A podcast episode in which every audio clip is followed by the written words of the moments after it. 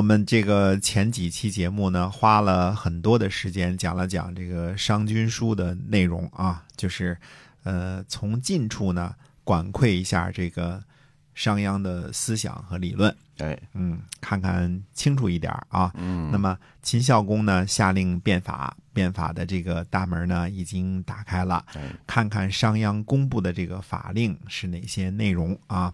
那么，呃，一个呢，这个因为前边我们讲的好多是商君书的，它是带有总结和整理的性质的，实际上是一个思想性的著作啊。我们说很多还是后人填补上去的。那么当时呢，呃，跟公布给老百姓的不可能公布这么复杂的内容。对吧？因为前面我们说这个商君书的内容洋洋洒洒的，除了缺失的以外，已经是内容非常丰富了啊，设计的也很庞杂，有思想的，有政论的，有这个呃策论的，有这个建议，对吧？哎，那么公布的法令当中是哪些呢？公布的第一个呢叫连坐，让老百姓呢分为这个编五，所谓的就是五家编为一五，十家编为一十，十就是这个什么的神，这个啊十家编为一十，嗯。哎，那么一家犯罪，五家或十家呢一起惩罚，这叫连坐啊，啊连坐，。对，嗯，为什么后世这个我们有小脚侦缉队呢？嗯嗯从战国那时候就开始知道啊，这个只要管好自己还是远远不够的，因为嗯邻居家的熊孩子犯了罪呢，很可能导致隔壁老王被杀。不是说隔壁老王这个跟谁有血缘关系啊，不过隔壁老王这个死的就更冤了，反正是对对吧？啊，被牵连在里边儿。牵连在里边了。哎，那么另外一条呢，就是惩罚不告密的，凡是私人这个关系为呃为邻居这个隐瞒的啊，一律腰斩。就是哦你要是有藏匿隐瞒，就一律腰斩。嘿告发的人呢，与斩了敌人的首级的奖赏相同，就鼓励告密啊，这个嗯禁止这个藏匿这个奸情啊。哎，这样人人都变成奸细了，是吧？哎，对的，嗯，那么藏匿罪犯的呢，和投降敌人是同罪，那这个罪过很重罪很重，哎嗯，对，百姓家里呢有两个男丁的，必须得分家，否则税负加重一倍，啊、哦，就是说想啃老门儿都没有，嗯。也就是说以一个壮劳力支撑一家，也就是说你可以带着老婆孩子，这是没问题的，嗯，但是如果有两个二十年以上的这个成年男子说想一家这个混在一起，就还当一家儿，呃不分家，嗯。那是不行的。呃，到了这个壮男丁的时候，必须得分家。那分家赶紧成家立业，为哎国家产生这个下一代，而且这个开始好好种地啊。对，否则呢，你原来呢就是在一家呢，我交一家的赋税，我就说我们家这个老二刚过二十，是吧？这个身体不好什么之类的，嗯嗯就可以这个逃避啊。现在你们家不是有个过了二十的老二吗？没分家，那赋税我照着一倍收你，啊，这样的话逼着人们去分，逼着去分，哎，那你就更不值了，你还不如分家呢，对吧？哎，要不然交那么多税。嗯，绝不让啃老啊。嗯，那么有军功的呢，这个呃，按照不同的等级赏赐；私自打架斗殴的，这个按照这个大小的刑罚呢处置，不允许这个私斗，只允许这个为国家打仗，就不允许没事儿这个一言不合啊，这个哎拔刀拔刀相助，这都不允许啊。对，打群架，这哎这不行，对，这个不行。嗯，那么，如果努力耕田和织布呢，并且多多上交的，这个呢就富其身。这个关于富其身这个这个解释啊，历来呢有两种解释。嗯富呢，呃，就是指这个免免除这个徭役的意思啊。那么一种说是免除徭役，一种说法呢是免除赋税徭役。我个人倾向于呢，它只是免除徭役，因为古书写的比较简单，叫赋其身，那就是就是免除了一些个这个责任，对吧？嗯？那么，因为秦国的法律是什么呢？说五大夫以上的这个五大夫是一个官职啊，啊就跟这个这个，比如说这个秦始皇后来这个避雨在松树底下还封了封了一个五大夫松，对吧？这是应该是在泰山是吧？这个五大夫松，哎，呃，这个这个这事儿，这个小说金庸小说里边写的很多啊，这个给大家看看啊，泰山啊，嗯嗯泰山派，嗯，对，那么这个五大夫呢以上的官爵呢，才可以免除徭役赋税，就是徭役和赋税都免除了。如果是普通农民，因为多种田、多织布、多交公粮，呃，多交这个布匹，就能够连赋税也免除了，那这个国家的赋税就没指望了。那人都拼命去这个耕田、这个织布了，因为如果都能免除的话啊，那么呃，实际上呢，我觉得呃。感觉就是你如果努力工作、努力种田，嗯，呃，交了这个交了这个多的这个布匹和粮食呢，就免除你自己的徭役了，就是徭役免除了，不可能连干活了，对，给公家干活了，对，不可能连这个公粮都免了，这是不可能的啊。所以我个人倾向于这个富其身呢，就是第一种解释，就是免除了徭役了，因为徭役呀也是一项很大的这个负担。对，因为，呃，比如说啊，这个国军修城墙，嗯，这得征徭役吧，对吧？送军粮得需要征徭役，挖水渠需要征徭役，哎，呃，宫殿坏了修修也得征徭役，是吧？这个徭役说白了就是白干活不给钱，顶多就是管管饭啊，就是吃饱了你接就接着干啊。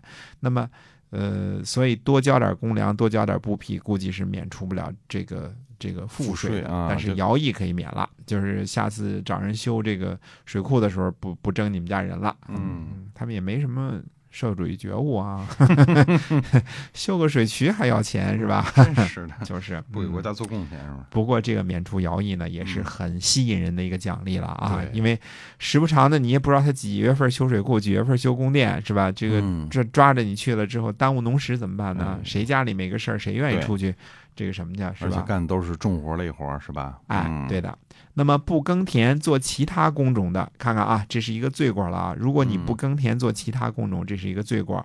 还有什么人呢？懒惰贫穷的人，这样的人呢，可以全家没收为奴隶。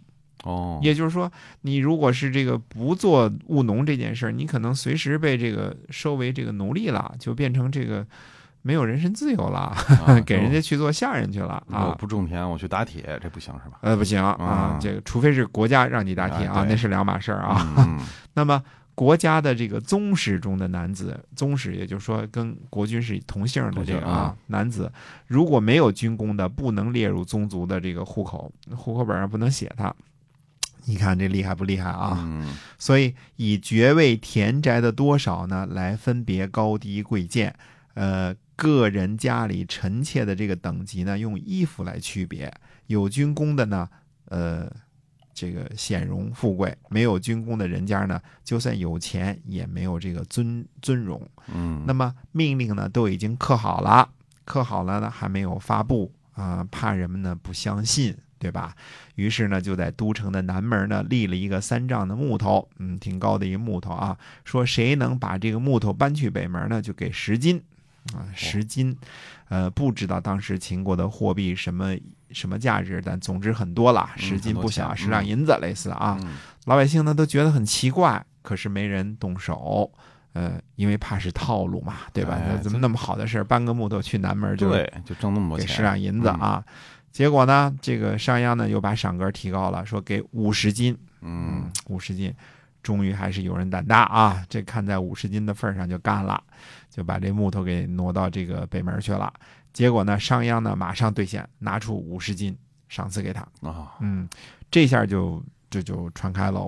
这个商鞅要的就是这效果啊。嗯，呃，谁家这个这个王二傻子这个挣了五十两银子，因为搬了根木头，这那你都城肯定就传开了。这下说话说话算数吧？哎，对呀，王二傻子这这这下这。逮着了，这下五五十两银子了，这，就是啊，哎，这个大木头搬走了，五十斤给了。这之后呢，就下令开始变法。于是呢，正式宣布执行新法。国都中当中说这个新法不好的啊，说不便啊，就不方便啊。这个新法啊，数千人，数千人都都诟病这个事儿，吐槽啊。这个时候呢，太子犯法了。那商鞅说呢，法令得不到执行呢，是因为有人从上边犯法，所以就准备用条文呢去处罚太子。但是呢，商鞅说了，说太子呢是国君的继承人，不能上刑，所以呢就给太子的师傅公子虔和公孙贾做出了处罚，给公子虔呢动了刑，给公孙贾呢脸上刻了字儿。这这事儿嗯大家都清楚啊，嗯在文革时候也清楚这点事儿，这整天批 啊。嗯，这个事儿呢，我们就看啊，其实这两招啊绝对管用。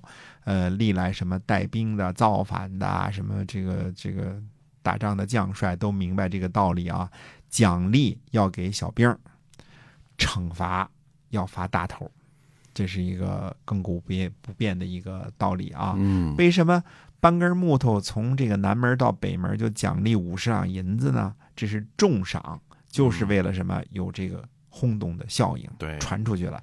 人们会说呢，连这小兵，连连连王二傻子都能挣五十两银子，那我比王二傻子这个不是傻多了，精多了啊！我比他能干多了，哎，那我一定能够挣。比五十两更多的，这是一个幻象啊！这未必啊，王二傻子能挣到，那命好，嗯你未必挣到。没错，谁天天搬根木头给五十两银子没这事儿啊？啊，那是商鞅傻是吧？哎，商鞅傻那是啊，所以这个事儿呢，所以你在讲的时候，一定最讲那个就是类似王二傻子这种人，你一定讲这个。嗯，那么，呃，这个就说明他讲信用，对吧？啊，比如说还是王二傻子犯了罪，罚不罚呢？呃，当然要罚，但是没有比罚太子的老师那么紧急，因为嗯罚了王二傻子，大家会觉得那就是一个呃小人物，这个该罚。王二傻子本身可能有很多问题啊。那么太子的师傅是谁呢？公子公孙、皇亲国戚都担任着要职，对血统高贵，是吧？嗯，官二代、富二代，这个罚呢，一次性就能起到什么杀一儆百的这个效果。啊至于那个搬木头的王二傻子，其实罚不罚没人在意，呃嗯，赏了王二傻子五十两银子，这事儿大家都知道，因为即便是王二傻子这样的人都能得五十两银子，他这个效益不一样的，对吧？嗯？但是如果罚了王二傻子，不管什么用，嗯那大家就觉得你一个破搬木头的本来就应该挨鞭子、挨板子，对吧？